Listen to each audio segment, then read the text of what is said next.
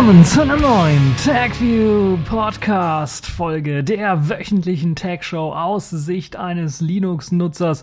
Und ich hoffe, ihr seid gut ins neue Jahr 2016 gerutscht. Das ist die allererste Folge in diesem Jahr und ich habe mir wieder spannende Themen rausgesucht, die so aufgeschlagen sind während der Winterpause, die ich so ein bisschen eingelegt habe, wobei man kann eigentlich nicht von Winter reden, zumindestens hier nicht in Nordrhein-Westfalen oder in Gölle, um ganz genau zu sein, äh, denn ähm, ja, äh, Minusgrade hatten wir hier nicht. Ähm, zu den Themen. Der 32. C3 hat natürlich wieder stattgefunden am Ende des letzten Jahres und ich habe mir natürlich die wichtigsten oder die spannendsten Talks äh, und äh, Streams angeschaut und möchte euch davon berichten. Von einigen etwas ausführlicher, von anderen so ein bisschen ganz kurz nur. Das heißt, dies wird wohl eine etwas längere Folge, denn wir haben auch noch die CES 2016, die stattgefunden hat oder immer noch stattfindet.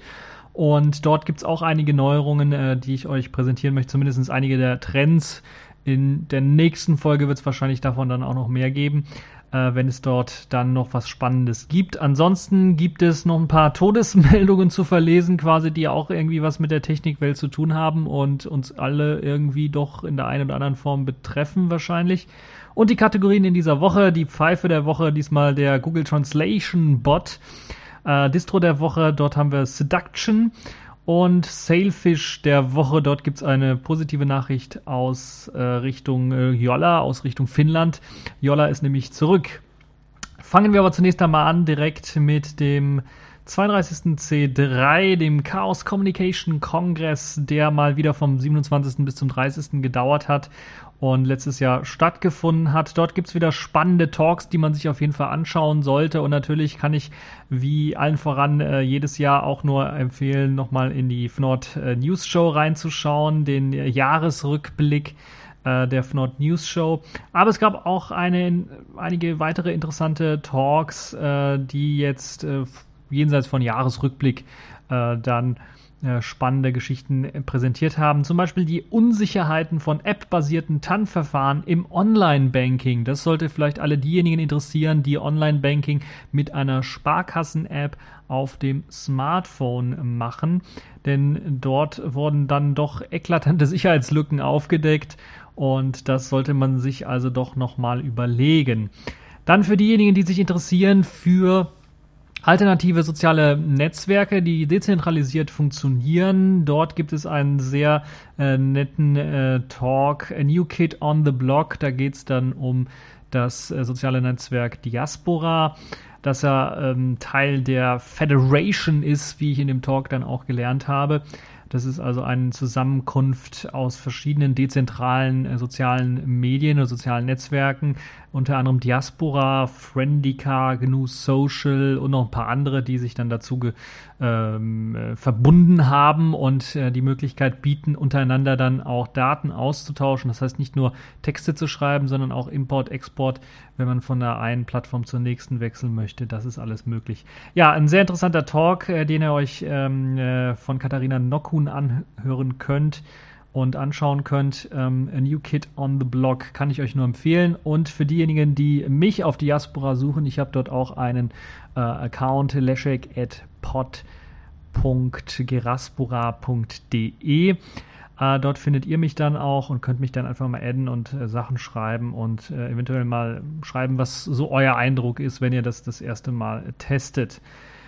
Ja, Bringing Free as in Freedom to Social Networks ist dann eine, ein Talk, der sich direkt daran anschließt, der dann noch einmal ein bisschen das Ganze von einer etwas weiteren Sicht äh, sieht und äh, präsentiert. Der Talk ist jetzt äh, interessanterweise nicht auf mediaccc.de zu finden, sondern ich hatte den über Diaspora übrigens dann auch äh, quasi ähm, gesehen, der ist auf einer OwnCloud äh, gehostet, ich hoffe immer noch äh, verfügbar und zeigt dann mal so ein bisschen allgemein, was so das Probleme, äh, das Problem von sozialen Netzwerken ist, die jetzt so eine Alternative zu Facebook ähm, anbieten wollen und wie viel es eigentlich da gibt. Und da gibt es also eine ganze, ganze Menge und eine ganze, ganze Reihe von verschiedenen sozialen Netzwerken, die auch dezentralisiert funktionieren.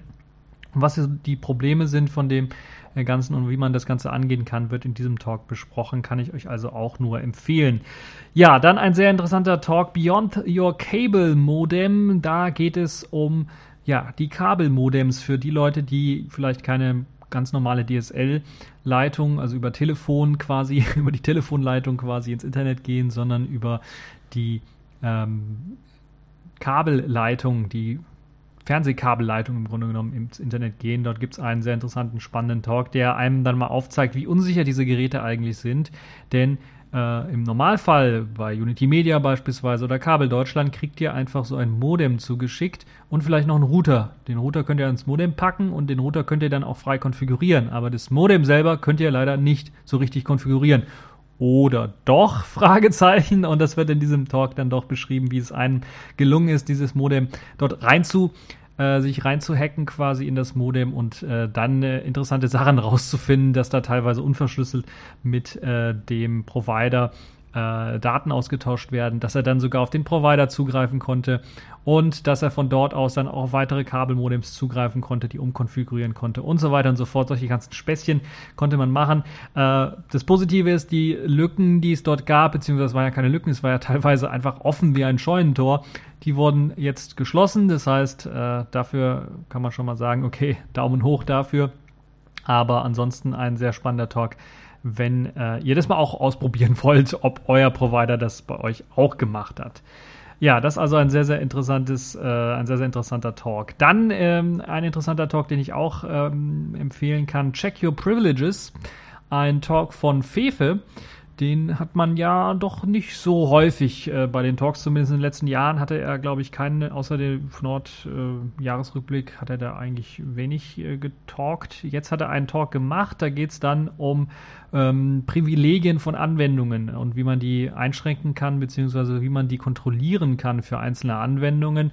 Es geht da um Unix- oder Linux-Anwendungen und äh, wer sich äh, bei den Programmierungen des vornehmlich C, C, oder C++, was man hier einsetzen könnte, wobei ich jetzt wahrscheinlich von FIFA einen auf den Deckel bekommen würde, wenn ich sage C++, aber es ist vor allen Dingen C, was hier eingesetzt wird und die verschiedenen Möglichkeiten, die man hat, um zu prüfen oder um zu checken innerhalb des Programmcodes selber als Programmierer, dass man auch wirklich nur die Privilegien bekommt und so lange hält, wie man sie auch benötigt und was es für Probleme eigentlich dann auch gibt, wenn man bestimmte Privilegien zum Beispiel an einem bestimmten Zeitpunkt des Programmablaufes dann wirklich einfordert und wo es dann Lücken geben könnte, die dazu führen könnten, dass eben äh, Hacker äh, das ausnutzen können, um an Root-Privilegien zu kommen. Also ein sehr spannender Talk für die Leute, die da so ein bisschen einsteigen wollen. Krypto ist Abwehr, IFG ist Angriff, Informationsfreiheitsgesetz heißt das. Ähm, das ist auch ein sehr spannender Talk. Da geht es meistens halt eben um dieses Informationsfreiheitsgesetz und was man äh, damit alles machen kann. Äh, Gibt es ja fragdenstaat.de zum Beispiel schon als Plattform, die dort äh, eingestellt worden ist. Da gibt es ein paar Anekdoten, die dort erzählt worden sind, dass das äh, mit fragdenstaat.de dann doch ein bisschen problematischer wurde, wenn da E-Mails weitergeleitet worden sind und die eher abgelehnt worden sind, dass man einen eigenen E-Mail-Provider oder Carrier dann quasi geschaffen hat aus dem Nichts, der dann äh, sowas übernehmen soll. Äh, echte E-Mail.de, auch eine sehr lustige Anekdote zu dem Ganzen. Und allgemein, was man mit dem, wie das läuft mit dem Informationsfreiheitsgesetz jetzt, jetzt wo das schon ein paar Jahre draußen ist im Bund und äh, vor allen Dingen natürlich auch in den meisten Bundesländern, noch nicht in allen, aber in den meisten. Und da gibt es halt eben dann auch äh, den Klageweg, der häufig beschritten werden muss. Und äh, deshalb gibt es jetzt auch noch äh, die neue Plattform verklagtdenstaat.de, wenn man eben diesen Klageweg eingehen möchte. Ja, dann ein sehr, sehr interessanter Talk, beziehungsweise das ist eigentlich gar kein Talk, sondern das ist eigentlich schon fast eine Theateraufführung, äh, wobei es im Grunde genommen nur nichts anderes als eine Lesung von Protokolldaten ist. Grundrechte gelten nicht im Weltall, die Leute, die so ein bisschen sich ein bisschen was damit befasst haben, wissen, dass es der NSA BND Untersuchungsausschuss, äh, der äh, das quasi zutage gefördert hat. Und dort gab es also von den verschiedenen, ich weiß gar nicht, wer alles da beteiligt waren, äh, aber da gab es halt eine ganze eine Lesung im Grunde genommen des Protokolls mit verschiedenen Charakteren die eben äh, die verschiedenen Rollen der verschiedenen Leute, die in dem äh, Ausschuss da aufgetreten sind, übernommen haben. Der ist ein bisschen was länger, der Talk, aber ich kann euch den nur empfehlen, weil äh, man dann doch vom Kopfschütteln gar nicht mehr rauskommt, was dort teilweise erzählt worden ist, wie dort vorgegangen wird, äh, wie das Verhalten der Zeugen dann teilweise in diesem BND äh, NSA-Untersuchungsausschuss dann aussieht. Das ist wirklich äh, zum Haare raufen. Äh, aber trotzdem recht amüsant auch noch zu hören. Also wer das äh, sich anschauen möchte, mal einen Abend Zeit hat, der kann das durchaus machen. Dann wieder ein Talk, mein, mein Lieblingstalk im Grunde genommen aus Sicht eines Linux-Nutzers natürlich, der äh, Windows äh, Bash Talk beziehungsweise Microsoft Windows 10 Botnet Talk von Rüdi. Der hat ja jedes Mal die äh, Talks über Windows und was dort alles schief läuft. Diesmal ein etwas kürzerer Talk, der aber trotzdem doch nochmal richtig ordentlich Kritik an äh, Microsoft Windows 10 oder an Microsoft allgemein und ihrem Windows-Konzept und die Abschottung ähm, bringt und vor allen Dingen dann auch aufzeigt, dass sie es einfach nicht gebacken bekommen mit Updates und mit ihrem, mit ihrer Sicherheitsinfrastruktur, die sie versuchen aufzubauen. Ab und zu gibt es da auch so gerade am Anfang nochmal einen kleinen Ausritt und ein kleines Bashing auf Apple auch noch, also für die Leute, äh, die beides nicht so mögen oder zumindest sehr interessiert sind, was Rüdi dazu erzählen hat, die können sich das anschauen. Ist auch kein so langer Talk, glaube ich, dauert nur eine halbe Stunde. Kann man sich also auch mal kurz in der Mittagspause oder sowas gönnen. Ähm, und äh, ja, das also auch ein interessanter Talk. Dann gab es auch noch ein paar Talks, die mh, hm, auch noch ein paar bestimmte, ja, sehr interessante Aspekte hervorgerufen haben. Predicting Crime in Big Data World zum Beispiel, ein sehr spannender Talk, wo es darum geht, wie man mit Big Data dann auch ähnlich wie beim Minority Report dann auch eben äh, Crime-Vorhersagen machen kann, also Pre-Crime-Geschichten machen kann, wo man also eine Vorhersage machen kann, wie ähm, äh, wie oder wann Verbrechen auftauchen, in welchen bestimmten Orten das Ganze auftaucht. Und da gibt es halt eben dann auch die Möglichkeit, äh, äh, sehr, sehr interessante ähm, äh, Sachen zu machen, äh, beziehungsweise da gibt, gibt es halt eben dann auch ähm, ja, Fakten, die es bereits schon gibt, also was bereits heute schon gemacht wird. In vielen Städten der USA beispielsweise wird das heute schon gemacht. Dieses äh, Pre-Criming oder Predicting Crime ähm, wird dort gemacht in, in den USA. Auch in Hamburg und Berlin wird zum Beispiel die Pre-Crime Software, so heißt sie tatsächlich, eingesetzt nach dem Vorbild der USA. Und dort werden vor allen Dingen meistens nach der sogenannten Hotspot-Methode äh, werden dann halt eben die Schwerpunkte aufgezeigt äh, in einer Stadt, wo eben die Kriminalitätswahrscheinlichkeit äh, sehr, sehr hoch ist. Also bestimmte Bezirke oder Bereiche in der Stadt, die eben mit dieser hohen Wahrscheinlichkeit ausgestattet äh, werden, zu einer bestimmten Uhrzeit natürlich. Dazu hilft eben diese Pre-Crime-Software. Erschreckender ist allerdings dann auch, dass eben die äh, Datensammlungen allesamt nicht reguliert sind, was dieses Pre-Criming angeht äh, oder Predicting Crime angeht. Und ähm, ja, die Softwarehersteller kaufen sich die Daten einfach irgendwo her und werten die dann aus und setzen sie dann ein. Und das ist natürlich alles so ein bisschen fragwürdig, wenn man die Daten aus einer bestimmten Quelle zum Beispiel hat, könnte natürlich dann auch ähm, diese ganze Prediction dann für für den Arsch sein, könnte man so sagen, also beziehungsweise sehr tendenziell sein. Ja, es gab noch einen zweiten Talk, der sich auch damit ausführlicher beschäftigt hat. Der geht allerdings mehr auf das Allgemeine. Den würde ich euch vielleicht empfehlen, davor anzuschauen, auch wenn er ein bisschen was langatmiger, langatmiger ist. Das ist Prediction and Control, äh, weil dort geht es eher ähm, allgemein nicht nur um das Pre-Crime oder Prediction von ähm, Kriminalität, also die, das Vorhersagen von Kriminalität, sondern allgemein um Vorhersagen und die Kontrolle dieser.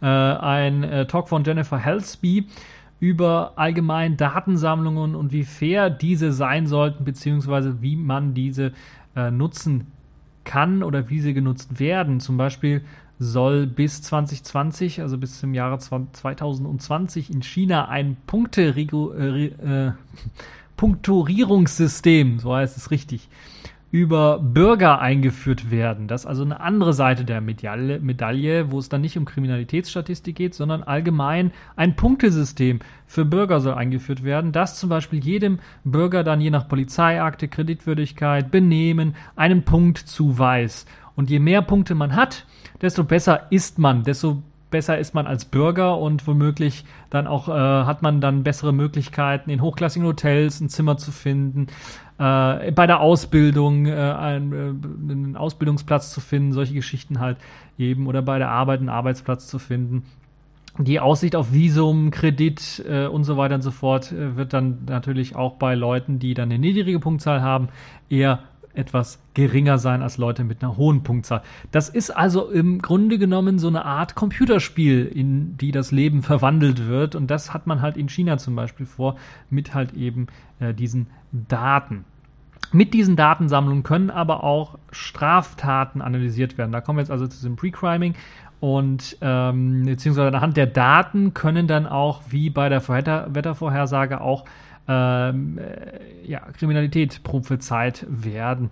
Und in diesem Talk wird eben auf die verschiedenen Methoden für diese Pre-Crime-Statistik eingegangen. Dazu dient zum Beispiel einmal äh, das ähm, was man in, äh, was ich in dem anderen Talk schon gesagt habe, also wo man bestimmte Bezirke auswählt als Pre-Crime-Statistik und dann die Wahrscheinlichkeit berechnet, aber das ist ja nicht die einzige Möglichkeit, wie man das machen kann, sondern wenn man den Bürger wirklich überwacht, dann kann man auch jeden Einzelnen eine Kriminalitäts- äh, Wahrscheinlichkeit. Und wie bei äh, dem Spiel Watch Dogs kann man dann ja, dann so wie in Chicago auch, dort wird ja vor allen Dingen auch dieses Pre-Crime-Statistik benutzt, kann man dann eben für einzelne bestimmte Leute einen Koeffizienten ausrechnen, was Gewaltsausübung oder Kriminalitätsausübung angeht. äh, oder eben auch äh, die Wahrscheinlichkeit dafür, äh, dass man Opfer einer, eines Gewaltsausbruchs, eines, einer Kriminalität ähm, von jemand anderen wird.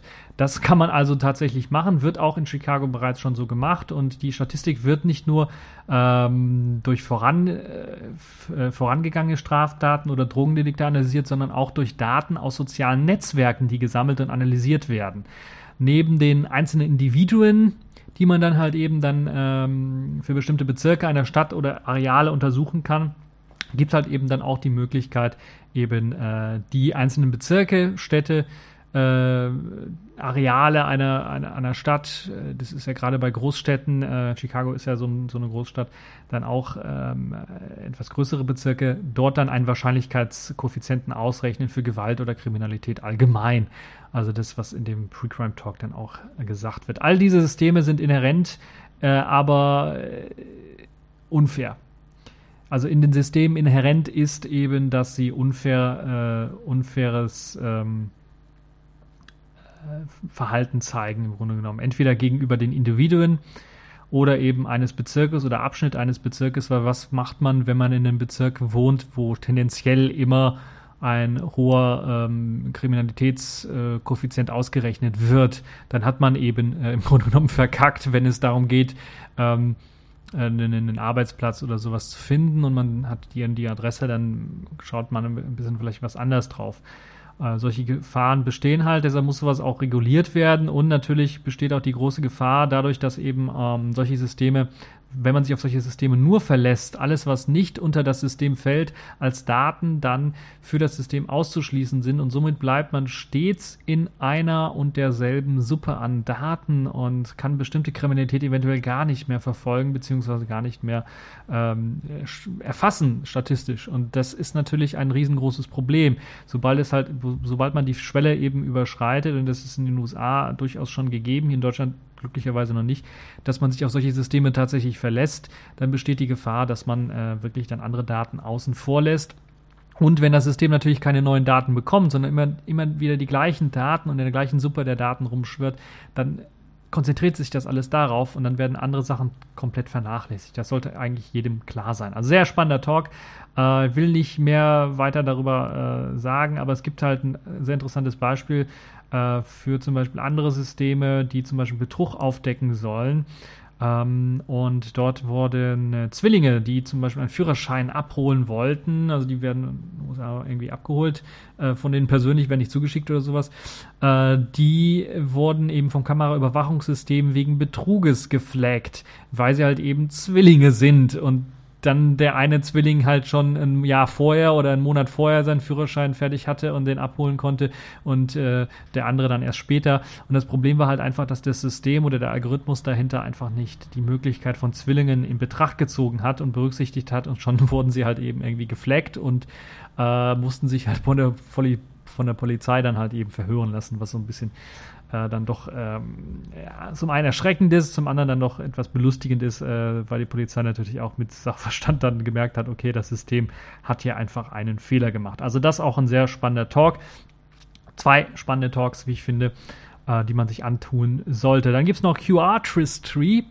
Das ist ein sehr kurzer, spannender Talk. Da geht es um QR-Codes und wie man daraus irgendwie Kunst machen könnte. Das ist also für die Leute, die sich ein bisschen was mit Kunst auskennen und Technik und Kunst verbinden wollen, vielleicht interessant, weil diese QR-Codes äh, haben ja einen bestimmten Aufbau, um eine, ja, um Daten im Grunde genommen zu vermitteln, eine URL zu einer Webseite oder ganz normalen Text irgendwie codieren, äh, der ein bisschen was länger ist. Und äh, ja, es gibt äh, auch die Möglichkeit, dann daraus Kunst zu machen, weil halt eben die verschiedenen Blöcke, die dort äh, gebraucht werden, natürlich dann auch irgendwie kunstvoll angeordnet werden, um zum Beispiel ein Motiv zu erzeugen. Das wird in dem Talk gezeigt, wie das äh, bereits jetzt schon teilweise auch von der Werbeindustrie gemacht wird, vor allen Dingen in äh, den asiatischen Ländern, wo der QR-Code schon etwas länger verbreitet äh, und länger genutzt wird als bei uns hier.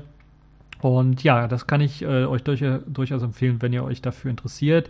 Spannend ist auch, dass äh, die QR-Code-Laser QR QR Apps, die es so für Smartphones und so weiter gibt, nicht immer die besten und teuersten und tollsten sind. Ich habe das auch mal selber ausprobiert ähm, äh, mit einem alten Nokia Symbian äh, Smartphone, da ist es, äh, Smartphone, äh, Telefon, muss man dazu sagen. Es hatte eine Kamera, äh, dass die QR-App dann ein bisschen was mehr Features hatte. Das heißt Features zum Beispiel, dass es eben auch QR-Codes gibt, die sich über mehrere QR-Codes verteilen.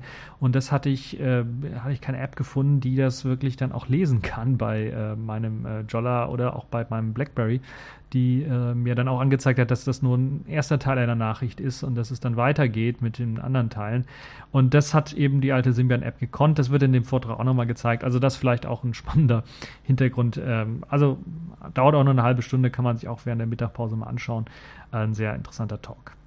Ja, kommen wir mal ein bisschen zur Netzpolitik. Safe Harbor, das ist das Abkommen, das ja gekippt worden ist. Und Max Schrems war einer derjenigen, der dazu geführt hat und beigetragen hat. Der hat dann diesmal auf dem äh, 32C3 auch einen Talk vor ähm, gelesen, nee, vorge äh, ein, einen Talk gehalten. Äh, da geht es um äh, Facebook, unter anderem aber vor allen Dingen auch über das Safe Harbor Abkommen und seine ja, wie es dieses Jahr dazu gekommen ist, dass es gekippt worden ist, wie er sich dann äh, in Verbindung gesetzt hat äh, mit dem äh, irländischen ähm, äh, Datenschutzbeauftragten und wie das dann halt alles gekommen ist, das könnt ihr in diesem Talk erfahren. Das ist schon sehr, sehr spannend. Äh, ja, dann Security Nightmares, ähm, das ist die 0x10er Version ähm, also die neueste, allerneueste Version Security Nightmares könnt ihr euch anschauen.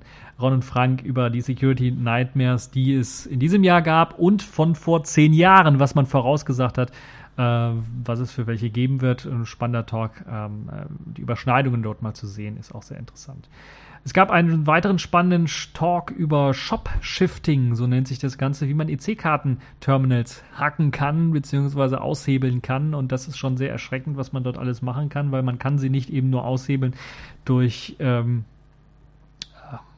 Manipulationen direkt an dem, an dem Gerät, sondern wenn man sich so ein Gerät irgendwie holt und das ans Netz anschließt, hat man die Möglichkeit mit einer ganz normalen Rechnung von irgendeinem anderen Terminal, was man bezahlt hat, dann dieses Terminal, was man da irgendwo bei eBay sich besorgt hat, dann und ans Netz gehangen hat, äh, dann diese ID zu geben und dann halt eben allerlei, allerlei Späßchen äh, damit zu machen. Also sehr interessant. Und was mir immer noch Kopfschütteln äh, bereitet, ist, dass da bei den EC-Karten äh, Geräten meistens immer noch der Magnetstreifen irgendwie benutzt wird und dass das natürlich mit Magnetstreifen, das kennen wir ja schon, ich glaube, der wurde in den 80er Jahren schon gehackt und ähm, kopiert und dass dieser Magnetstreifen natürlich dann auch, wenn er benutzt wird, unverschlüsselt äh, kommuniziert und das ist natürlich also ein, eine Todsünde, würde ich mal fast schon behaupten. Also auf jeden Fall sehr spannend. Also wenn man sich den Talk anschaut und angeschaut hat, äh, vergeht einem die Lust mit EC-Karte irgendwas zu bezahlen. Das muss ich ganz ehrlich sagen. Ja, State of the Onion, ein sehr interessantes Update zum Tor-Projekt, wie es denn dort aussieht mit dem Tor-Projekt, was alles geplant ist, äh, sollte man sich auch auf jeden Fall anschauen. Äh, mit Tor mal rumsurfen und äh, gucken. Tor kann ich euch nur empfehlen, wenn ihr äh, wirklich anonym im Netz sein wollt und nicht immer äh, es haben wollt, dass euer Netzbetreiber oder die Webseite selber weiß, was ihr so gemacht habt oder was ihr angesurft habt für andere Seiten. Ja, wie man einen Blackout verursacht, so heißt auch ein sehr interessanter Talk zu äh, allgemein eher zum Stromnetz. Äh, der Talk klingt erstmal wie eine Anleitung, ist aber äh, nur der zweite, der kürzere Teil dieser, dieses ganzen Talkes. Der spannendere Teil ist eben, wie überhaupt das Stromnetz aufgebaut ist hier in Deutschland, in Europa was es für Probleme gab hier in der Vergangenheit in Europa, wo dann mal irgendwie ein Totalausfall in, glaube ich, ganz Norddeutschland äh, oder Nordeuropa ausgerufen oder ausgeführt worden ist, äh, weil man halt eben bestimmte Sachen nicht so richtig verstanden hat, beziehungsweise danach erst verstanden hat nach dem Ausfall. Äh, sehr spannender Talk und natürlich auch Herausforderungen, denen sich Betreiber stellen müssen, was eben die verschiedenen äh, Dinge angeht. Also die müssen richtig starke Berechnungen durchführen, wenn es darum geht, zum Beispiel eine Stromtrasse einfach mal zu kappen, einfach mal auszuschalten, müssen sie starke Berechnungen ausführen, was alles zu tun ist, damit es halt nicht zu einem Ausfall führt. Also ein sehr spannender Talk. Für die Leute, die sich gar nicht äh, damit beschäftigt haben, überhaupt nicht nochmal nach, äh, darüber nachgedacht haben, ist das eine sehr interessante Sache. Also ich fand den Talk sehr, sehr interessant. Ja, dann für alle die Leute, die ein Open Source Projekt mal betreiben und vielleicht auch Maintainer dieses Open Source Projektes sind, dort gibt es einen interessanten Talk, der nennt sich libusb Maintainer Fail. Und äh, da geht es darum, dass der ehemalige libusb-Maintainer, so muss man es jetzt äh, quasi sagen, eines ähm, ja, der bekanntesten Softwareprojekte, ähm, äh, eines bekannten Softwareprojektes, libusb halt eben, versagt hat, beziehungsweise er dann im Nachhinein jetzt das, äh, was er dort gemacht hat, alles ähm, aufzeigen und was er falsch gemacht hat und was er hätte be besser machen müssen und dann auch per Empfehlung gibt. Aber vor allen Dingen ist es der Einblick in die Geschichte, was alles passiert ist mit libusb und wie er als Maintainer quasi rausgedrängt worden ist aus der Maintainerschaft und dann sich auf, jemand, auf einmal jemand anders gemeldet hat und der gesagt hat, ich bin jetzt libusb-Maintainer und das ganze Projekt dann quasi über den Haufen gefahren hat oder zumindest den Maintainer über den Haufen gefahren hat. Und ähm, ja, eine spannende Geschichte, wie ich finde, die einem dann auch äh, Warnungen oder warnend äh, aufzeigt, wenn man selber Open Source äh, Projekt Maintainer ist für irgendwas, was man hätte äh, alles machen können, um solche Schritte dann zu verhindern. Und ja, ein sehr interessanter Talk, wie ich finde.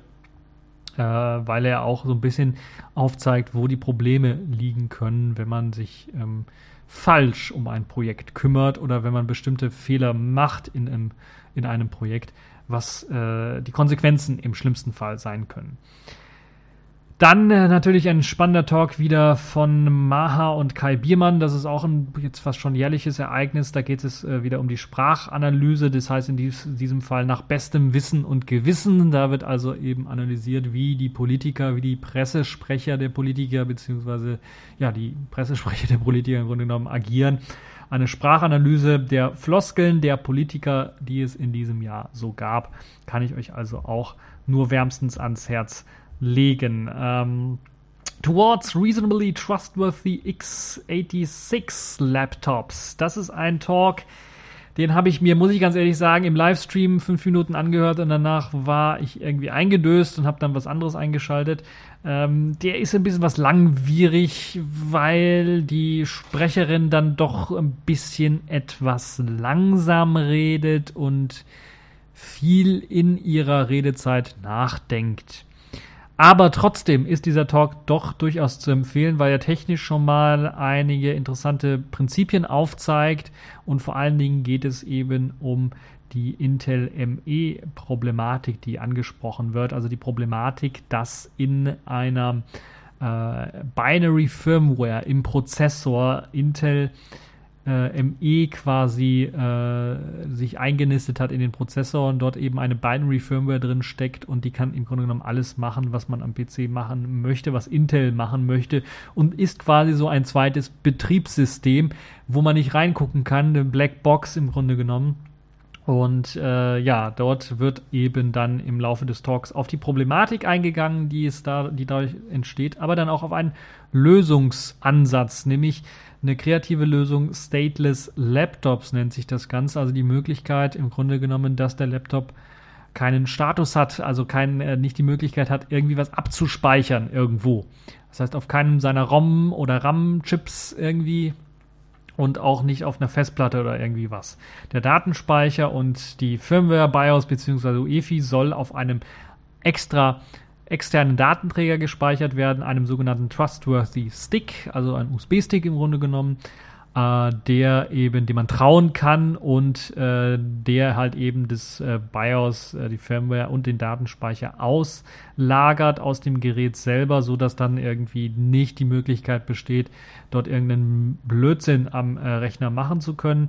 Und äh, dieser Stick wird standardmäßig nur mit Leseberechtigung eingebunden, so dass auch Intel ME, also das, was auf dem Prozessor draufsteckt, dann nur lesend darauf zugreifen kann, keine Möglichkeit hat, da irgendwie was zu verändern, was natürlich ähm, jetzt so die Gefahr ist. Ein interner Datenspeicher soll allerdings weiterhin mit einem eigenen vertrauenswürdigen Verschlüsselungschip im Grunde genommen dann auch möglich sein, ähnlich wie dieser USB-Stick aufgebaut äh, sein soll, soll es halt eben auch so eine Art trustworthy Festplatte oder trustworthy Massenspeicher geben, äh, der dann auch nur, wenn der trustworthy Stick eingesteckt ist, dann auch wirklich äh, entschlüsselt werden kann. Und nur der Stick kann, hat die Möglichkeit dann darauf zuzugreifen, so dass Intel ME da auch nicht mit reinspielen kann. Also ein sehr interessanter Talk, bisschen was langwierig, wie gesagt, das ist schon, da müsst ihr wach sein, um den Talk wirklich äh, durchzuhalten. Aber ähm, ich fand die Idee dann doch recht spannend, wie man ganz kreativ dieses Intel ME umgehen kann. Ist natürlich ein, ein Umgehen, ist ein Workaround des eigentlichen Problems. Äh, eine andere Lösung wäre natürlich einfach Intel ME abschaffen, also dieses aus dem, das Intel das irgendwie wieder aus dem Prozessor entfernt, dann hätten wir das Problem nicht mehr. Aber ähm, äh, die Wahrscheinlichkeit dafür ist sehr gering, sagen wir mal so. Ja, das also zu diesem Talk. Ähm, jetzt haben wir fast schon eine halbe Stunde gequatscht. Kommen wir zu den letzten zwei Talks, die ich euch noch so empfehlen kann. Äh, es gibt natürlich noch viel, viel mehr Talks. Also mediaccc.de einfach reinschauen auf die 32C3 Talks.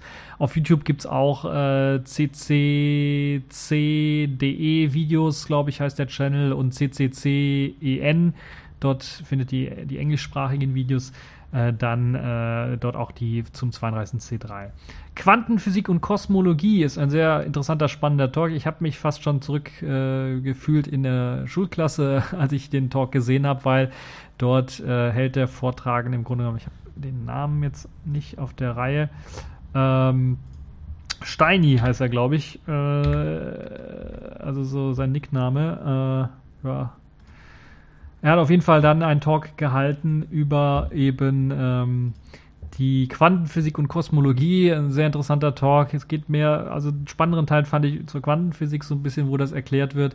Und es ist wirklich ein Talk, der sehr spannend ist, obwohl keine einzige Folie präsentiert wird, obwohl irgendwie nicht auf der Tafel sowas draufgeschrieben wird, sondern Steini einfach da nur rumläuft und erzählt oder sich hinsetzt und erzählt und es trotzdem sehr, sehr spannend und äh, genial rüberbringt, äh, kann ich euch nur empfehlen. Also wer sich damit äh, ein bisschen was beschäftigen möchte, wer sich bisher nur überhaupt damit nicht beschäftigt hat, der kann sich das auch anschauen, weil es wird dann doch recht einfach und eindeutig erklärt. Und äh, man kommt da also auch sehr schnell rein in den Talk und findet das dann eventuell doch sehr, sehr spannend, dass im Grunde genommen nichts existiert, außer wir schauen ins es an, wir beobachten es oder gucken uns das Ganze an. Also sehr interessant, Quantenphysik ähm, und Kosmologie kann ich euch nur empfehlen. Ein sehr, sehr spannender Talk, äh, den sollte man sich anschauen. Dann gibt es noch einen sehr interessanten Talk von äh, Matthew Garrett, dem glaube jetzt ehemaligen Linux-Entwickler. Ich weiß gar nicht, ob er noch weiterentwickelt für Linux so oder für den Kernel. Er hat ja irgendwie aufgehört dort wegen äh, diverser Gründe. Beyond Anti-Evil Made nennt sich der Talk über Software und Hardware und wie weit man denen vertrauen kann. Also ein Thema, was ja sehr nah diesem Towards äh, Reasonable Trustworthy x86 Laptops äh, nahe kommt. Diesmal geht das Ganze ein bisschen aber in eine andere Richtung. Da geht es halt eben nicht um die Hardware so sehr, sondern mehr um äh, ja auch Trustworthy Computing aus einer anderen Sicht, mehr aus der Software-Sicht. Also vor allen Dingen, wie kann man sicherstellen, dass man Software trauen kann. Hardware äh, wird ein bisschen was eher ausgeklammert in diesem Talk. Vertraust du deinem Prozessor, vertraust du dem Intel ME und so weiter und so fort, wird dort eben eher etwas weniger betrachtet. Dafür dann viel, viel mehr die Software und was man dort alles machen kann. Und äh, ja, auch ein interessanter Talk, wie ich finde, wer sich damit beschäftigen möchte. Ja, das sind so jetzt äh, so die Talk-Übersicht äh, vom 32C3 von Sachen, die ich euch empfehlen kann. Ich werde euch natürlich alle Links dranhängen, so dass ihr direkt draufklicken könnt und euch das anschauen äh, könnt. Ja, jetzt haben wir wirklich 35 Minuten schon fast gequatscht. Kommen wir zur CES 2016. Die hat jetzt Anfang des Jahres stattgefunden, beziehungsweise, ich weiß gar nicht, ob, wenn jetzt die Folge rauskommt, ob die CES immer noch läuft. Also, sie hat Mittwoch angefangen, offiziell, äh, inoffiziell dann schon für die Pressevertreter am Montag. Und dort wurden einige interessante Sachen vorgestellt. Ich möchte nur mal so ein bisschen kurz anreißen anhand von vier Themen, was so die größten Themen sind.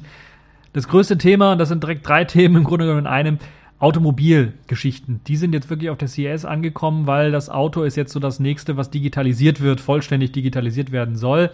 Äh, dort hat zum nächsten einmal Nvidia ein neues System vorgestellt, das nennt sich Drive PX, äh, PX2 äh, für Autos vorgestellt, im Grunde genommen ein Mainboard, ein, ein Prozessorarchitektur, eine ganze, äh, ein ganzer Rechner im Grunde genommen für Autos äh, mit extrem hoher Rechenleistung und vor allen Dingen für autonomes Fahren gedacht. Sie hatten ja bereits letztes Jahr so eine Demo, wo halt eben äh, gezeigt worden ist, äh, ich glaube, es lief sogar unter Linux, unter Ubuntu in dem Fall, äh, wie man halt Gesichter, wie man Leute erkennen kann, andere Autos erkennen kann und so weiter und so fort, äh, Straßenlinien erkennen kann, äh, was alles, alles benötigt wird, um eben ähm, autonomes Fahren vernünftig machen zu können. Und jetzt haben sie die passende, passende Plattform dafür vorgestellt, etwa so groß wie eine, groß wie eine Brotdose, also ein bisschen was größer als ein Raspberry Pi, würde ich mal durchaus schon sagen, ist das Teil dann doch schon, mit zwei Tegra-Prozessoren verbaut. Ich glaube, es sind Tegra X1-Prozessoren, also die allerneuesten, schärfsten, geilsten Teilen äh, überhaupt, mit zwei GPUs, die dann insgesamt eine Rechenleistung von 8 Teraflops erreichen sollen. Das sind, wie hat er das gesagt? Ich glaube, mehr als 25 MacBooks oder sowas. Also der Sprecher von Nvidia hat es so gesagt. Also es spricht der Leistung einer High-End-Desktop-GPU, die man dort erreichen kann. Und das ist wirklich schon beeindruckend. Und es soll natürlich dann äh, ein bisschen was kostspieliger werden, wenn es darum geht, das Ganze ordentlich irgendwie abzukühlen oder sowas. Da braucht man schon eine Wasserkühlung, aber Gott sei Dank haben wir im Auto sowas meistens eingebaut. Äh, kann also dann auch das Ganze auch mitkühlen. Ähm, einen Lüfter bräuchte man eventuell dann auch, damit das irgendwie funktioniert. Aber es ist zumindest eine sehr interessante Plattform, die jetzt vorgestellt worden ist. Äh, zusammen mit der Software, die Nvidia bereits schon entwickelt hat, hat man dadurch wirklich jetzt irgendwie was Fertiges, was dann so ein Autohersteller einfach nehmen kann, ein bisschen was hier und da äh, abschleifen kann und in sein Auto reinpacken kann und dann würde das Ganze funktionieren. Das heißt, frühestens in sagen wir mal, drei, vier Jahren haben wir dann so ein Auto mit so einem äh, Nvidia Drive Peaks 2 an Bord. Äh, das ist also noch etwas Zukunftsmusik, da müssen wir mal schauen, wie sich das weiterentwickelt. Bei Mercedes sieht das so ein bisschen was anders aus. Die haben bereits schon ein virtuelles Cockpit, was sie jetzt schon ähm, ja, so weit haben, dass sie das auch präsentieren können. Auf der CES hat man dort kein ganzes Auto vorgestellt, aber zumindest äh, die, die Innenansicht eines Cockpits dann so ein bisschen äh, vorgestellt, äh, mit Lenkrad äh, dran, damit man weiß, okay, das ist jetzt fürs Auto gedacht. Zwei Displays befinden sich äh, quasi direkt äh, auf, diesem, auf dieser Cockpit-Ansicht. Das heißt, einmal hinter dem Lenkrad direkt ein Display und äh, dann auch die ähm, äh, Mittelkonsole. Äh, dort befindet sich dann auch ein Display. Äh, klassisch natürlich wird hinter dem Lenkrad dann die Geschwindigkeitsanzeige, Verbrauchsanzeige und so weiter angezeigt. Man kann allerdings auch Sachen umstellen, wenn man also irgendwie was anderes angezeigt bekommen haben möchte oder durch seine MP3-Musiksammlung äh, klicken möchte, kann man das dort auch machen. Ansonsten gibt es natürlich das zweite Display auf der Mittelkonsole, wo man die Möglichkeit hat, dann auch Sachen zu bedienen, Radio, Navigationssystem und so weiter und so fort. Die Besonderheit von diesem Mercedes-System ist, dass sie dann auch jetzt mit den äh, iOS äh, Apple CarPlay und dem Google Android Auto-System äh, funktionieren, beziehungsweise beide Systeme unterstützen. Das heißt, steckt man ein iOS-Gerät an, was CarPlay installiert hat, wird eben nach einer kurzen Ladezeit CarPlay gestartet, wo dann halt eben Navigation und alles das, was CarPlay eben machen kann, äh, dort reingeladen wird. Das gleiche gilt dann auch, wenn man ein Android-Gerät mit Android Auto einsteckt, wird auch das automatisch gestartet und hat dann die Möglichkeit dort äh, das zu benutzen. Das ist also das, was hier in diesem futuristischen Design auch untergebracht ist. Ansonsten hat man eine Funktionalität recht wenig gezeigt. Äh, spannend fand ich die Steuerung, weil die Steuerung beider Displays funktioniert halt eben nicht über den Touch, dass man irgendwie auf die Mittelkonsole rumtatschen muss, weil das könnte ja ablenken, sondern man hat so kleine, ja, äh, wie heißen die eigentlich? Trackpads, ja, würde sagen Trackpads, so wie auf den alten BlackBerry-Geräten oder dem BlackBerry Classic äh, Trackpoint, Trackpad, glaube ich, heißt es, wo man also so einen kleinen viereckigen äh, Wisch hat, wo man dann mit dem Daumen rumwischen kann, um dann äh, einen Cursor zu bewegen und das hat man eben auf äh, bei Mercedes dann auch übernommen für eben diese virtuelle Cockpit-Steuerung auf dem linken oder dem rechten Display hat man eben am linken Daumen, linkes Display, rechter Daumen, rechtes Display, was man da dadurch steuern kann. So also lässt man die Hände weiterhin am Lenkrad und muss dann nicht irgendwie auf dem Touchscreen rumtippen. Das hat also schon durchaus äh, einige Vorteile. Bin mal gespannt, wann das serienreif ist, aber es sieht zumindest schon mal so aus, als ob das schon äh, sehr weit fortgeschritten ist und dass wir das dann auch bald eventuell dann in so einem ähm, in so einem Auto dann auch tatsächlich sehen. Ja, ähm, dann gab es in Sachen Auto auch noch was Interessantes von BMW, denn BMW schafft die Rückspiegel ab. Sie wollen anstatt Rückspiegel Kameras verwenden. Ähm, sehr interessantes Konzept, wie ich finde, haben dafür ihr i8-Modell vorgestellt. Noch einmal, weil sie hatten das ja schon mal vorgestellt, mit eben dieser neuen Technologie. Die soll vor allen Dingen helfen mit einem sehr, sehr großen Winkel dafür, dass es eben keine toten Winkel mehr gibt, die ja bei den normalen Rückspiegeln äh, so der Fall sind. Und wenn man da Kameras einsetzt, dann hat man eben das Problem nicht. Das heißt, man hat immer noch seine Spiegel im Grunde genommen oder da die Position, wo die Spiegel waren, da wird halt einfach der Spiegel durch eine Kamera ausgetauscht, sind durch ein Display ausgetauscht und die äh, Kameras sind natürlich irgendwo anders, um dann halt irgendwie das Bild zu liefern. Aber äh, das ermöglicht natürlich viele verschiedene Sachen. Zum einen natürlich soll eben dadurch, dass es einen sehr großen Winkel hat, äh, die Totenwinkel sollen äh, verhindert werden, was sehr schön ist. Aber es soll auch Assistenzsysteme geben, dadurch so eine Kamera hat, dass man das analysieren kann per Rechner, die dann auch Warnungen geben soll, wenn man zum Beispiel auf die Überholspur, auf die linke Spur ähm, abbiegen möchte und da zum Beispiel ein Hindernis ist, also wenn da wirklich irgendwie man nicht richtig geguckt hat und da fährt doch gerade mal einer äh, ein bisschen was schneller, auf äh, gibt es dann halt eben auch eine, eine Warnmeldung und äh, die kann dann direkt auf dem, äh, da wo der Spiegel normalerweise ist, dann angezeigt werden, wenn man da hinschaut. Äh, solche Geschichten können also auch gemacht werden, was sehr schön und nett ist. Ähm, die äh, Seitenspiegel oder die ja, Seitenkameras in dem Fall, äh, Seitendisplays in dem Fall, wo auch Kameras eingebaut sind gleichzeitig, können dann auch schmaler und kleiner gestaltet werden als bei Spiegeln weil halt eben nicht mehr so eine große Fläche gebraucht wird, um halt einen großen Winkel irgendwie abdecken zu können. Und die können kleiner gestaltet werden, was dann natürlich auch dazu führt, dass ein bisschen was mehr Aerodynamik mit dem Auto möglich ist. Und das führt zum einen für ein etwas schnelleres Fahren, äh, ist das natürlich verantwortlich, aber dann natürlich auch für etwas weniger Spritverbrauch. Aber das ist alles so im Promillbereich, würde ich mal sagen, oder im äh, einstelligen Prozentbereich, was man da sparen kann. Ähm, muss man mal schauen, wie es weiterentwickelt. Und Bisher ist das Ganze nur ein Konzept, ein sehr, sehr spannendes Konzept, wie ich finde, weil das wird sicherlich irgendwann mal kommen. Da müssen wir mal schauen, wie es dann mit dem Stromverbrauch im Auto selber aussieht, wenn man dann jetzt auch noch drei Displays im Grunde genommen betreiben muss und äh, mindestens drei Kameras betreiben muss. Äh, bisher ist das so wahrscheinlich auch gar nicht zulassungsfähig. Also man könnte das jetzt nicht morgen auf den Markt bringen und äh, man könnte das wahrscheinlich äh, dann nicht mit der Zulassung fahren, das Auto, sondern vielleicht nur auf einer Teststrecke. Ähm, ja, also insgesamt spannende Geschichte, aber noch nicht marktreif.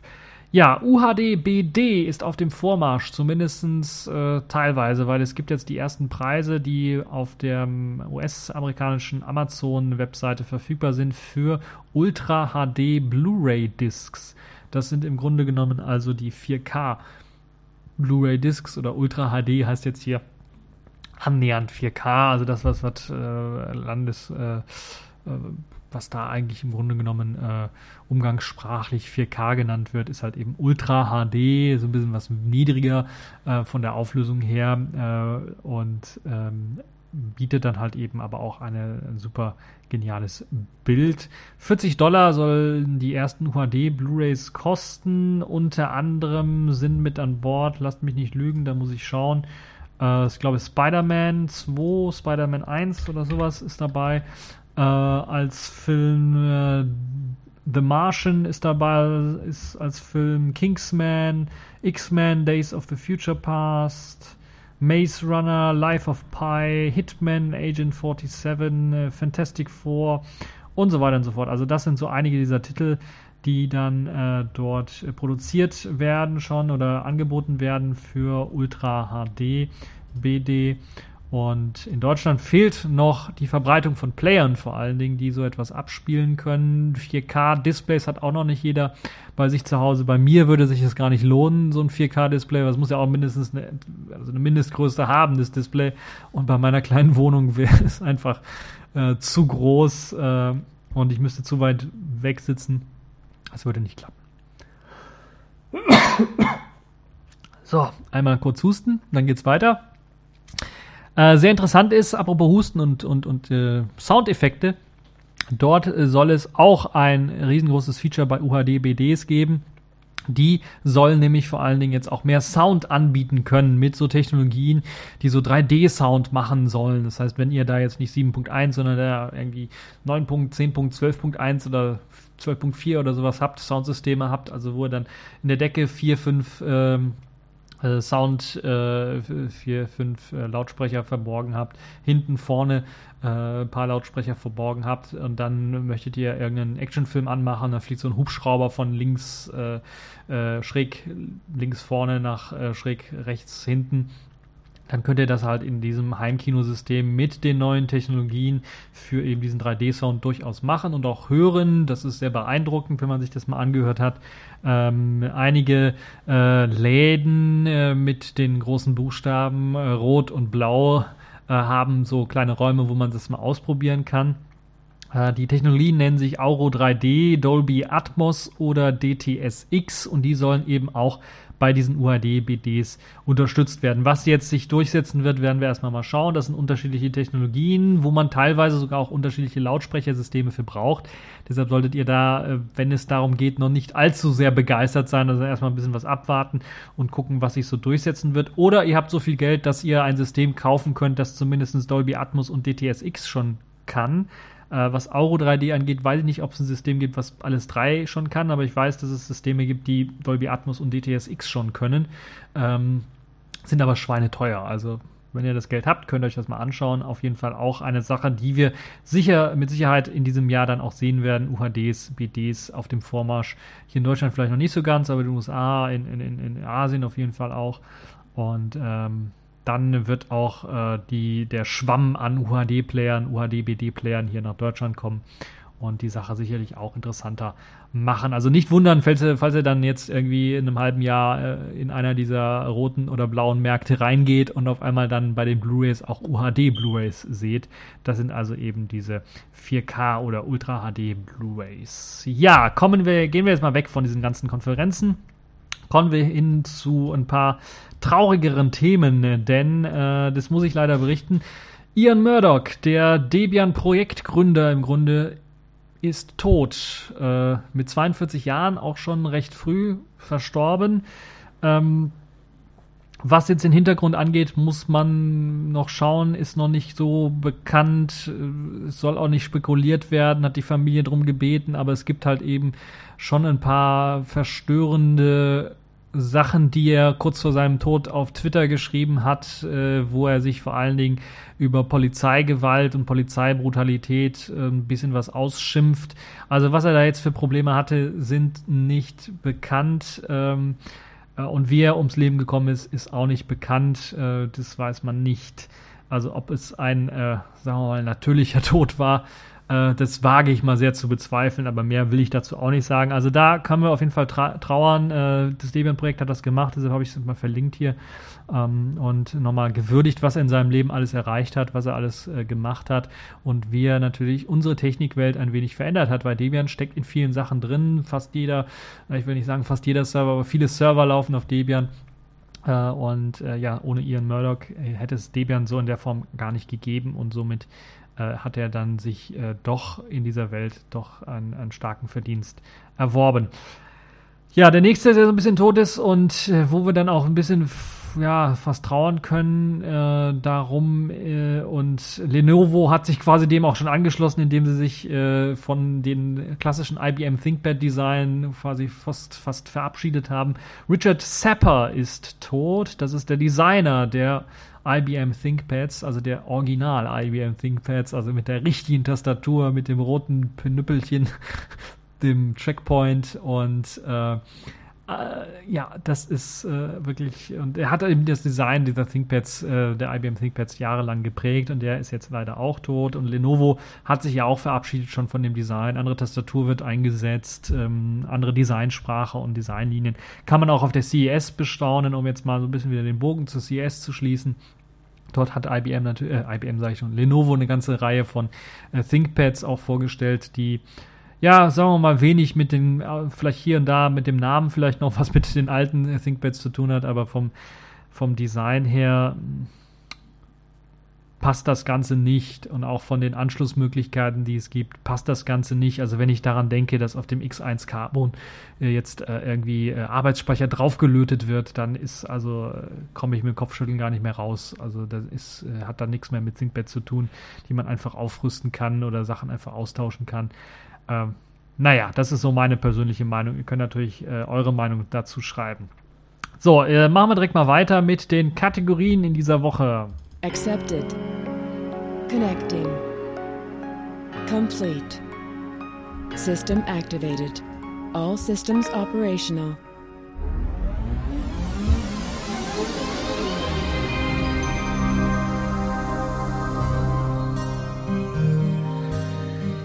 Ja, nach diesen traurigen Todesnachrichten fangen wir direkt ein bisschen an mit einer etwas lustigeren Nachricht, um euch wieder aufzuheitern. Äh, kommen wir zur Pfeife der Woche. Das ist diesmal der Google Translation Bot, der irgendwie gefällt oder gefloppt hat. Oder man kann es auch mit dem Schmunzeln sehen. Google hat nämlich jetzt einen Bug gefixt, der eben ähm, dadurch begann oder aufgefallen ist, dass eben bei einer bestimmten Sprache, die man ausgewählt hat und die dann irgendwie übersetzen wollte, ähm, die russische Föderation übersetzt worden ist als Mordor. Und noch viele weitere Geschichten, wie beispielsweise die, äh, die Russen wurden übersetzt als, äh, äh, als Occupiers, äh, also als, äh, wie heißt es, als Besatzer und so weiter und so fort. Und äh, der äh, Nachname Lavrov vom ähm, Außenminister von Russland wurde als Sad Little Horse übersetzt. Also trauriges äh, kleines Pferd übersetzt. Und ja, diese Überwachung, äh, diese Übersetzungssoftware, Überwachung ist auch sehr gut, Übersetzungssoftware von Google hat halt eben diese bedauerlichen Softwarefehler gemacht. Dreimal dürft ihr raten, was äh, dieser Übersetzungsservice gemacht hat. Hat natürlich von ukrainisch nach russisch übersetzt. Und die Übersetzung funktioniert natürlich jetzt so. Also warum ist der Fehler überhaupt aufgetreten? Googles Übersetzung basiert auf statistischen Modellen und Machine Learning. Das heißt im Grunde genommen, die Leute, die in der Ukraine sind, haben seit der Krim-Krise offenbar tatsächlich fast andauernd anstatt Russland konsequent Mordor geschrieben oder Russland als Mordor bezeichnet die ganze Zeit. Und das hat eben dafür dazu gesorgt, dass halt eben dieses automatische Übersetzungsbot-System von Google dann irgendwie gemerkt hat, okay, wenn da Russland steht, müssen wir das übersetzen nach Mordor, anstatt nach äh, Russland in der anderen Sprache halt. Äh. Also ein sehr interessanter, lustiger äh, Gag, den, den man jetzt hier gefunden hat ähm, wie man halt eben auch so ein Google Translation System übernehmen äh, kann, beziehungsweise diesen Trans Translation Bot dann einfach mal so ein bisschen überlisten kann. Sehr interessant, wie ich finde. Ja, äh, kommen wir zur Distro der Woche. Das ist diesmal Seduction. Seduction in der Version 2015.1. Ich weiß gar nicht, ob sie sich im Kalender vertan haben, aber ich glaube, sie haben gar nicht im ähm, Jahr 2015 gar keine Version rausgebracht. Und jetzt zum neuen Jahr im Grunde genommen, also jetzt erst wirklich 2016, kommt die Version, die für 2015 gedacht war, ist dann entschieden. Natürlich auch wahrscheinlich unter dem Eindruck des Todes von Ian Murdoch so ein bisschen. Der wird hier zumindest erwähnt. Und es gibt einige Neuerungen. Zum einen ist Plasma 5 jetzt mit an Bord. Könnt ihr da ausprobieren. Es gibt einen neuen Kernel. Es gibt XFCE in Version 4.12.2. Äh, LXDE in der neuesten Version. Äh, Mate ist äh, mit dabei. 1.10.2.1, soweit ich das sehe. Cinnamon ist mit dabei äh, Version 2.6.13.1 ähm, und so weiter und so fort. Also gibt es eine ganze Reihe von Versionen, die man sich runterladen kann, äh, die mit dabei sind und äh, ja, also GNOME, KDE, LXDE, LXQt ist mit dabei, XFCE, Cinnamon, äh, dann gibt es eine No-X-Variante, also ohne eine Minimalvariante und die Mate-Variante, die man sich äh, dort runterladen äh, kann.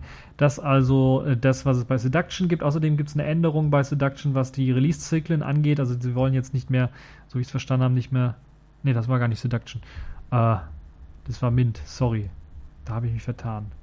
Also äh, bei Mint war es so, dass sie jetzt nicht mehr releasen wollen, wenn alle Versionen fertig sind, sondern nur, wenn eben eine Version nur fertig ist. Das ist bei äh, Seduction noch nicht der Fall.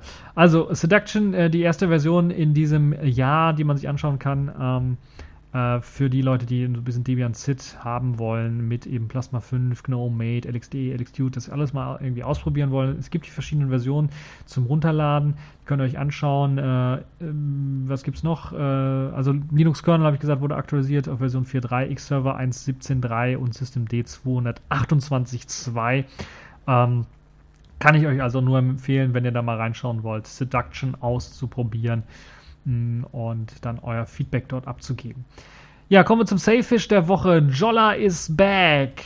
Hooray, hooray, Jolla ist zurück. Jolla hat sein, äh, wie ihr es vielleicht mitbekommen habt, sein äh, zweites Finanzierungs, äh, zweite Finanzierungsrunde im Dezember geschafft. Das heißt, sie haben da das Geld bekommen, um die Weiterentwicklung von Sailfish OS 2.0 voranzubringen. Das, was ein bisschen auf der Strecke bleibt, wird auch in diesem New Year's Greeting vom Jolla dann aufgezeigt. Das hat das, äh, das betrifft vor allem das Jolla Tablet. Da soll es nochmal eine Charge geben von Tablets, eine kleine Charge nur von Tablets dann, die ausgeliefert wird und danach wird das Tablet-Projekt eingestellt. Das heißt, die Leute, die bei äh, dem Indiegogo-Projekt dann äh, das Ganze vorfinanziert haben oder bestellt haben, auch schon, werden mit hoher Wahrscheinlichkeit, die meisten werden mit hoher Wahrscheinlichkeit ihr Tablet nicht bekommen. Es soll für adäquaten Ersatz gesorgt werden. Ich hoffe, dass dieser adäquate Ersatz entweder bedeutet Geld zurück Garantie oder also Geld zurück, Geld zurück auf jeden Fall, eine Garantie dafür. Äh, wobei das schwierig wird, wenn Jolla dann doch finanziell nicht so in der Lage ist, das zu machen. Oder zumindestens und das finde ich so ein bisschen traurig, dass das hier gesagt wird, dass man spekulieren soll, was es dann so geben soll. Das ist schon ein bisschen ein harter Schlag in die Magengrube, weil das äh, doch teilweise gemacht worden ist, das ganze letzte Jahr, was die Probleme und äh, das um, rund um das Tablet angeht. Ähm, vielleicht wird ein adäquater Ersatz irgendwie besorgt. Also ich kann mir vorstellen, ähm, das Intex äh, Aqua Fish Phone mit Selfish OS soll ja in diesem Jahr jetzt in Q1 auch erscheinen. Ähm, dass das eventuell, oder spätestens zum MWC wird es dann erscheinen, dass das zumindest vielleicht in Aussicht ges gesetzt wird, irgendwie, dass man das bekommt oder man irgendwie ein anderes Ersatz bekommt, Ersatzgerät bekommt oder vielleicht auch mit Fairphone oder mit Puzzlephone zusammenarbeitet, da irgendwie ein System rauszugeben. Also ich hoffe, dass äh, Jolla das äh, für dieses Jahr alles hinkriegt. Sie planen auf jeden Fall weitere OS-Updates, das ist ja schön. OS-Updates nicht nur für eben das Selfish OS für Smartphone, sondern Selfish OS allgemein. Das heißt, Smartphone und Tablet werden dort geupdatet. Also für die Leute, die jetzt so ein Tablet haben, die brauchen das nicht wegzuwerfen, weil sie Angst haben müssen, dass es keine Updates gibt. Die wird es äh, weiterhin geben. Selfish OS wird weiterhin äh, dorthin ähm, äh, entwickeln, weil halt eben natürlich das Selfish OS für Smartphones und Tablets weiterentwickelt werden soll. Es wird wahrscheinlich weitere Portierungen geben, hoffentlich dann auch weitere Lizenznehmer geben, die Selfish OS lizenzieren wollen. Und das ist halt das, was sie im Jahr 2016 alles planen. Ihr könnt euch den Blog-Eintrag selber mal anschauen. Ich werde das Ganze natürlich verlinken. Könnt ihr das Wort für Wort durchlesen äh, und anschauen. Und ich bin richtig schon gespannt auf das Intex äh, Smartphone. Ich hoffe, dass das zumindest ein Smartphone wird mit ordentlichen Specs, weil wenn es so Specs haben wird wie das Dollarphone, dann ist es keine Alternative, die ich mir vielleicht in Betracht ziehen würde, sogar aus Indien zu importieren irgendwie. Äh, ansonsten äh, muss man mal schauen, also wie sich das weiterentwickelt. Das ist jetzt, würde ich mal sagen, fast schon das Entscheidungsjahr für Jolla dieses Jahr 2016, weil sie halt eben das, Hard das Hardware-Business quasi aufgegeben haben und jetzt nur noch mit Selfish OS dann äh, Software machen wollen. Äh, vor allen Dingen würde mich auch interessieren, was Selfish Secure angeht. Die haben ja da mit SSH zusammengearbeitet oder arbeiten immer noch damit zusammen, wie das da weiter aussehen wird. Ob es auch eine Secure Edition von Jolla von äh, Selfish OS geben wird, das werden wir dann mal sehen und äh, ja, hoffen wir mal aufs Beste. Äh, ich werde mein Selfish OS Smartphone, mein Jolla Phone so lange benutzen, bis es halt eben irgendwie kaputt geht. Hab schon erste Anzeichen dafür gemerkt. Jetzt ist ja schon fast drei Jahre alt das Gerät und ähm, der Vibrationsmotor macht mal so manchmal seltsame Dinge, wie wenn eine E-Mail ankommt, einfach mal dauert zu vibrieren, dann muss man es kurz schütteln, dann hört es wieder auf. Aber ja, solche Geschichten, das passiert dann manchmal. Ähm, es kann auch durchaus sein, dass es ein Softwarefehler ist, weil ich gemerkt habe, dass das Problem häufiger auftritt, wenn irgendwie so zwei oder drei Nachrichten gleichzeitig reinkommen von verschiedenen Diensten und das Ganze auf Vibrationsalarm steht, dass das dann anfängt irgendwie dauert zu vibrieren. Wahrscheinlich kriegt es drei Signale rein und dann werden die abgearbeitet. Naja, ähm, das ist also so ein kleiner Fehler, äh, den ich bei meinem Jodder Phone entdeckt habe. Nun ja, das, die Aussichten für äh, Selfish OS in diesem Jahr sind also äh, durchaus noch da. Es ist nicht tot und ich hoffe, dass äh, und Jolla ist auch wieder zurück. Also sind finanziell soweit gestärkt, dass sie zumindest jetzt für das ganze Jahr, so wie es gesagt haben, die Selfish OS Entwicklung machen können. Wie es dann aussehen wird am Ende des Jahres müssen wir mal schauen. Hoffe, dass dann irgendwie neue Businesspartner gefunden sind für die Lizenzierung, dass sie Geld bekommen haben. Vor allen Dingen die BRICS-Länder ähm, dass die dort dann ein bisschen was Geld äh, rein investieren in, in äh, das Selfish OS-System und dass wir dann auch in diesem Jahr ein neue, eine neue Hardware mit äh, Selfish OS sehen werden. Ich würde euch natürlich auf dem Laufenden halten. Also falls ich zu einem der Glücklichen gehöre, die doch noch ein Jolla Tablet bekommen, werde ich euch natürlich sofort einen ausführlichen Bericht über das Jolla Tablet geben. Ansonsten, falls ich das nicht äh, bin, werde ich euch auf den äh, Laufenden halten. Natürlich auch, äh, falls ich äh, das äh, Tablet doch bekomme, werde ich auf dem Laufenden halten, was jetzt die, den, die, die Überraschung, äh, die Jolla dort ankündigt, dann geben wird für die Leute, die eben das Tablet quasi vorbestellt haben, aber jetzt wohl keines bekommen werden. Nun ja, also ein teilweise ein bisschen was weinendes Auge, aber vor allen Dingen doch eher erleichtertes, äh, erleichterte Miene auf meinem Gesicht, was eben die Finanzierung von Jolla angeht, dass das jetzt gesichert ist, dass sie also nicht komplett auf Sparflamme fahren müssen für dieses Jahr, was die Entwicklung des OSs angeht, weil da muss viel noch reingesteckt werden, damit eben das mit der Lizenzierung klappt. Und ich hoffe, dass wir das dann äh, doch noch erleben werden, dass äh, äh, Selfish OS äh, dann doch eine etwas größere Verbreitung in diesem Jahr finden wird äh, auf einem Hardware, die wir auch hier in Europa mal kaufen können. Und äh, dass es dann auch mit Jolla weitergehen wird. Ja, das ist im Grunde genommen schon alles. Äh, ihr habt ja gemerkt, ich habe eine längere Folge gemacht, die erste Folge nach dem neuen Jahr. Jetzt sind wir schon über eine Stunde drüber, gab aber auch viele Themen, wird in der nächsten Woche wahrscheinlich ein bisschen was fortgeführt, ein paar CES-Themen vielleicht, äh, gab ja auch wieder Trends in Richtung Laptops und äh, Tablets und so Kombinationen daraus. Vielleicht werde ich da auch nochmal was vorstellen und mal schauen, was in der nächsten Woche alles aufstoßen ähm, wird oder anstoßen wird oder aufkommen wird. Nun ja, das war's für diese TechView Podcast Folge. Ich hoffe, sie hat euch gefallen, ihr hattet Spaß daran und bis zur nächsten Folge.